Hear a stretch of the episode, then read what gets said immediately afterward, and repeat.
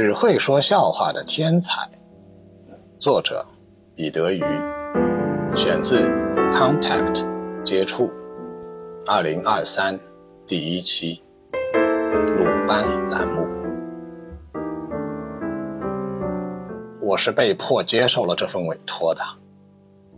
委托人的身份太高，我不便透露。这不是我被迫接受委托的原因，而是因为对方提供的酬劳实在高的离谱。归根到底，我还是一个披着远大精神目标的世俗的人。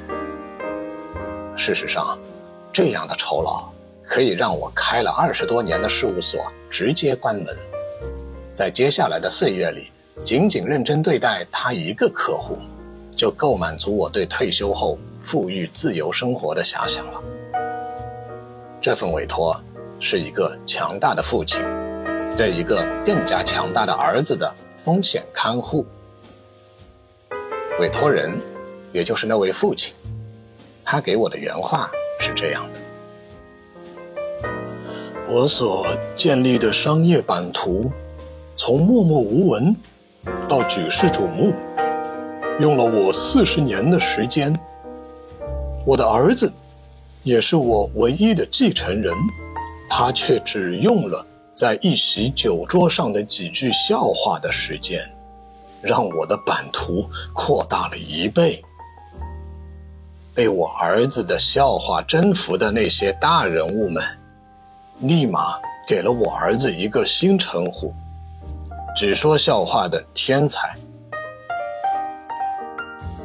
说到这儿，他停顿了一会儿，像是中间突然插播了广告一样。广告结束后，他的原话继续道：“而且，我的那位喜欢说笑话的儿子，没有狐假虎威，他就是那只老虎。”所以，我想给你一个长期委托，假扮成我儿子的重要投资人，看护住他的商业行动，尤其别给他太多说笑话的机会，否则他也许将变成这个星球最大的商业蟒蛇。看在钱的份上。我对这个委托没有半句争论，爽快接受了。委托人也迅速支付了天文数字一般的第一笔酬劳，以及用来投资他儿子的巨额投资款。我的职业嗅觉告诉我，这位父亲应该找了好几个像我一样的人，假扮成好几个他儿子的投资人，但都履行着同样的职责。我和那些人之间却彼此不能辨识，所以，哪怕我自己没有把握能够看护好他儿子，我也不用对事情的成败负责。毕竟还有很多像我一样的人。何况，不论结果好坏，第一笔报酬已经到账了。后面发生的事情就跟按部就班没两样。首先，我找到了那个儿子。那位只说笑话的天才，在经过了一番交流，在获得他的信任后，几个月后，他同意了我对他个人的投资。作为几乎是唯一的额外投资条件，他也同意了从今往后的商业宴席与活动都会与我一同前往。其次，我对自己突然变得如此富有还有点不习惯。只要一有空闲，就开始筹备我美妙的退休生活。真正困难的是对他儿子的看护。他的称号没有一点夸张，跟他说话交流，我能感受到他的字里行间都透射着机智与幽默，每一句话都是笑话，不是那种让人嘲笑的笑，而是让人充满幸福回味的笑。我开始搞不懂他父亲的干扰，能够在这个冰冷多变的世界，持之以恒的让睿智的幽默融化在与人交谈的每一个瞬间的人，怎么可能变成邪恶的商业蟒蛇呢？这是我原本就想反问委托人的问题，而我的舌头在当时却被金钱的诱惑给躺平了。随着我跟这位天才相处的时间越来越长，我越加觉得这个委托根本没有必要，还支付了天价的报酬，以及提供做戏用的巨额投资款。但我还是担心我的反问会让委托人重新考虑这个事情，进而取消整个委托，甚至与我纠缠要回已经给我的报酬。所以，我依然选择沉默，选择按部就班地实施这一切。就这样，两年过去了。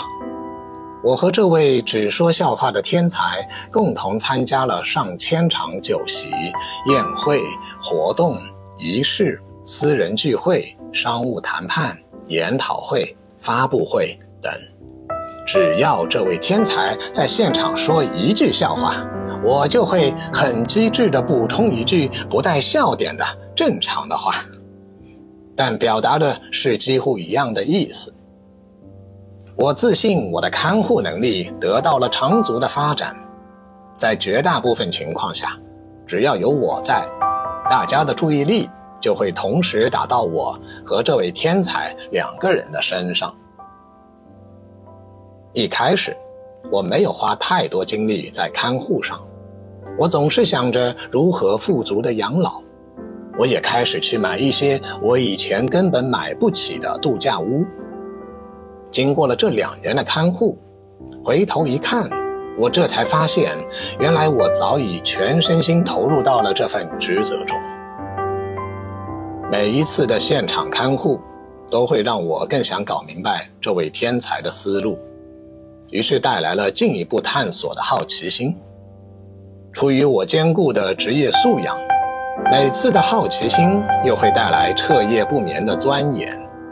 这样下来，我越来越能够理解这位只说笑话的天才的理念了。他在创新商业理念深刻扎根的家庭长大，他父亲对新事物的探索与勇敢，在他身上成百上千倍体现了出来。但是，也许是这个时代迅速跃迁的缘故。他又形成了一种与世俗世界格格不入的独立精神。这种独立是可怕的，不但在他始终幽默清新的言辞里，更在他日以继夜的行动中。他只做他相信是正确的事情，哪怕没有参照。这跟宇宙从没有参照的虚空中诞生是一样的。我对我的看护工作竟然如此上心，让我都几乎忘了属于我的巨额财富，也不会去花太多时间思考怎样去过富人的生活，怎么让身边人看到我的财务自由。外人眼中的我。竟然跟一个努力奋斗的农夫是一样的，丝毫不会觉察出我惊人的身价。我竟然也开始对此并不在意了。就这样又过了两年，只说笑话的天才，每天继续在说着他的笑话。他与我之间的沟通都可以编写一本厚厚的笑话词典了。而他与外界的所有大小沟通和工作的开展，都与我并肩完成。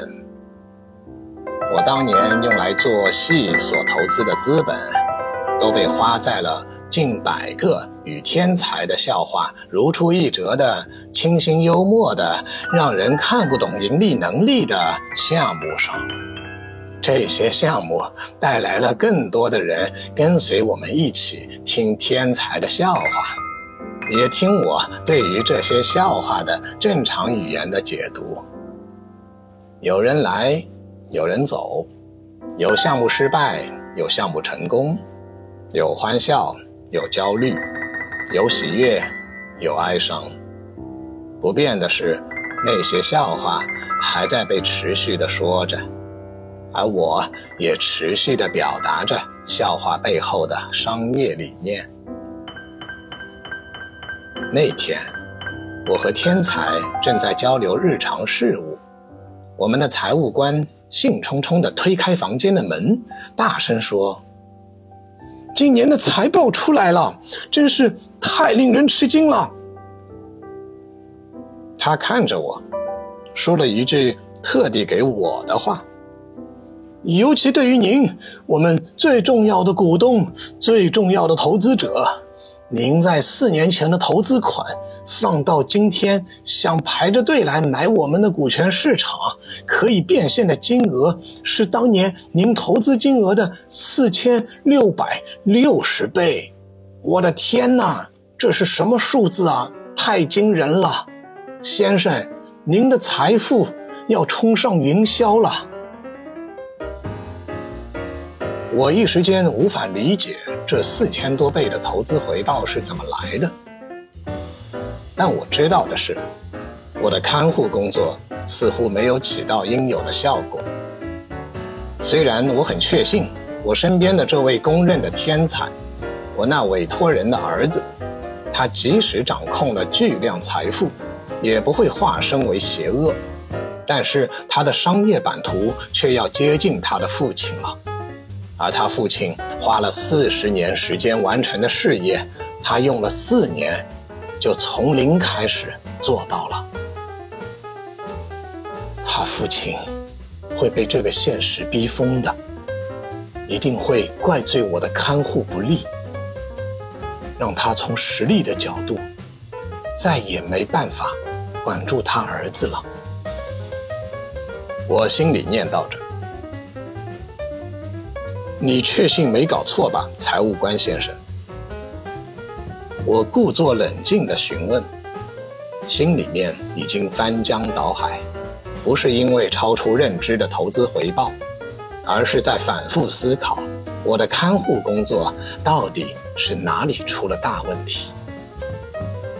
财务官进一步向我确认了这个事实后，就面带笑容地离开了。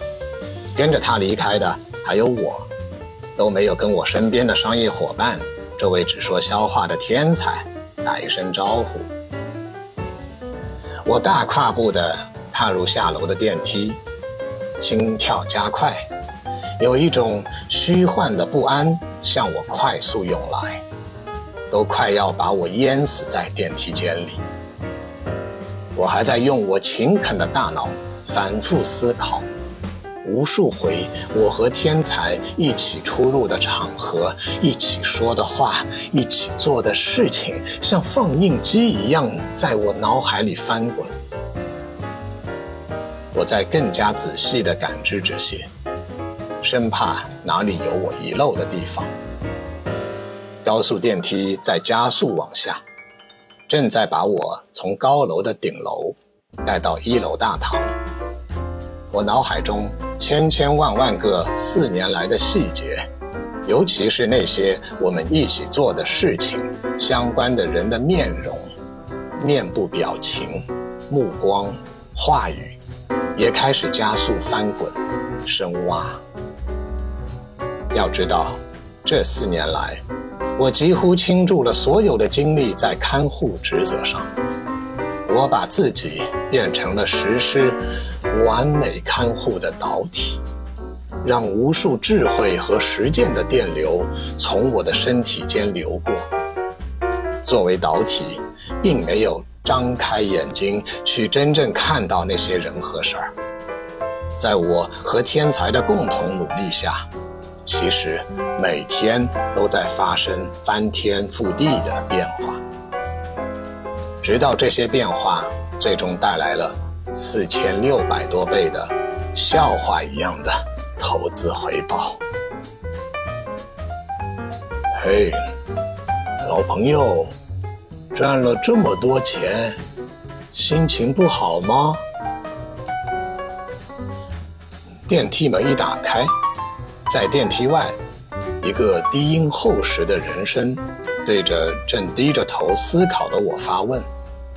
是我的委托人，那位父亲，那个身居高位的商业领袖。我抬起头，这才意识到，电梯到了，而眼前的这个人，似乎在电梯外也是恭候我多时了。他带我一起走进他车里，吩咐司机先出去一会儿，关上车门。他有话要对我说。我充满不安和自责的心，此时沉到了谷底，终于长舒一口气，平静了下来。我对委托人说：“对不起，先生，我想您应该知道情况了，是我的失职。”虽然我也有很多困惑，也有可以解释的地方，但我不想花时间辩解，也不想占用您宝贵的时间。至于怎么处理，您的律师可以跟我的律师交流，这样可以免去我们之间的不快。希望您理解我的心情。这位年近花甲的老头，我的委托人，身材修长。戴着金边眼镜，曾经的一头金发全白了，与身着白色的中式西装很搭。他把一只手放到我的腿上，对我说了一个事关我四年时光的天大的笑话。这样闷闷不乐的心情。可不像是我公司的新一任 CEO 和常务代理董事长的样子啊，更别提同时还是我儿子那宇宙大爆炸一样的新兴业务的联合掌门人了。这四年，你光知道听我儿子说笑话，向更多人解读他的笑话，听得那么认真。解读的那么入味儿，你自己都快与这个物欲横流的世界格格不入了呢！哈哈哈哈哈！这一阵爽朗的笑声，这一番话，是对我极致的认可和高度的评价，让我吃惊的同时，也让我顿时明白了。四年前那份委托的真正意义，显然，这位父亲充分理解儿子每一句笑话背后的智慧和幽默，也因此看到了儿子惊人的商业潜力以及实践正义理念的决心。父亲真正担心的，是这样闪亮的品质被家庭的外衣。包裹得太深，无法敞开胸怀，吸引家庭外的成员一起发光发热。明明可以彻底改变世俗商业世界的巨大能量，会因此变成惊人而自私的家族财富。家族财富的私有传承没有哪里不对。只是，这位父亲看到了自己儿子与众不同的能力的同时，从儿子的身上还看到了整个人类正在发生的加速演化。他决定亲自参与这个惊人的演化，而试图用一个特殊的委托来尝试纳入我，就是这个演化的起点。过去四年，对我是一个没有压力的考验；对这位父亲，则是充满幽默感的实验。父亲，才是真正爱说笑话的人。但我不希望自己是那只不知不觉参与实验的小白鼠，即使小白鼠已经获得了王者般的尊重。于是我整理了一下我新生的心，对眼前的这位令人尊敬的长者回答道：“谢谢您给我这四年的特殊训练，即使我到现在才领悟到您的良苦用心，再多的感谢也是不够的。但我觉得，训练的时间还不够长。我想现在对您发起一份四年的委托，希望您可以在未来四年里看护好我，好让我继续修炼，让我真正努力做到与您和您的儿子肩并肩。一起传播和实践崭新的理念。修炼的方向我也想好了，那就是在这冰冷多变的世界多说笑话。您愿意接受我的委托吗？